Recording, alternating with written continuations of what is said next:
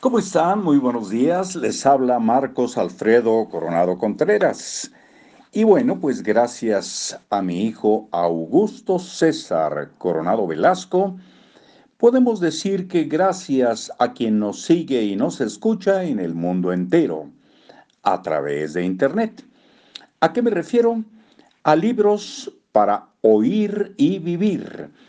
Estamos leyendo, hemos leído muchos libros diferentes, diferentes temas, y ahora estamos compartiendo con ustedes la magia del orden de Maricondo, herramientas para ordenar tu casa y tu vida. Y continuamos compartiendo con ustedes este texto bastante interesante según nuestro punto de vista para ordenar pues nuestra casa, nuestra oficina, todo lo que eh, tengamos a la mano y que se haya convertido en un pequeño caos. Porque dicen que el desorden llega cuando se van acumulando muchos pequeños caos. Y con esto, con estos, eh, estas sugerencias de Maricondo, podemos corregir muchas cosas. Ojalá sea el caso en todos y cada uno de ustedes. Cuando el dueño los descubre, se refiere a las medias, los calcetines, y se los pone ya es demasiado tarde y quedan relegados a la basura. ¿Qué trato podría ser peor que este? Empecemos por cómo doblar las medias.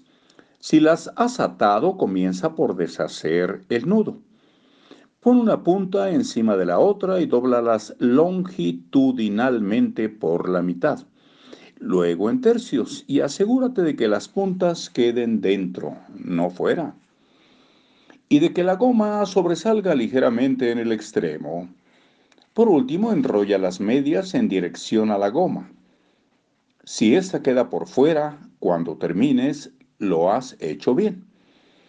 Los calcetines dóblalos de la misma manera, con materiales más gruesos como los leotardos, es más fácil enrollarlos si los doblas en dos y no en tres. El caso es que queden firmes y estables cuando hayas terminado como un rollo de sushi. Cuando guardes las medias en tu cajón, colócalas de punta para que se vea la espiral. Si las guardas en cajones de plástico, te recomiendo que primero las pongas en una caja de cartón para que no se resbalen y desenrollen y luego guardes la caja en el cajón. Una caja de zapatos tiene el tamaño perfecto para servir como separador de medias. Este método es una solución en la que todos ganan. Te permite ver cuántos pares de medias tienes de un solo vistazo. Las proteges del daño y las mantienes lisas y sin arrugas para que sean fáciles de poner. Y también hace más felices a tus medias. Doblar calcetines es aún más fácil. Si ya doblaste las puntas, desdóblalas. Coloca un calcetín sobre otro y sigue las mismas instrucciones que para doblar la ropa.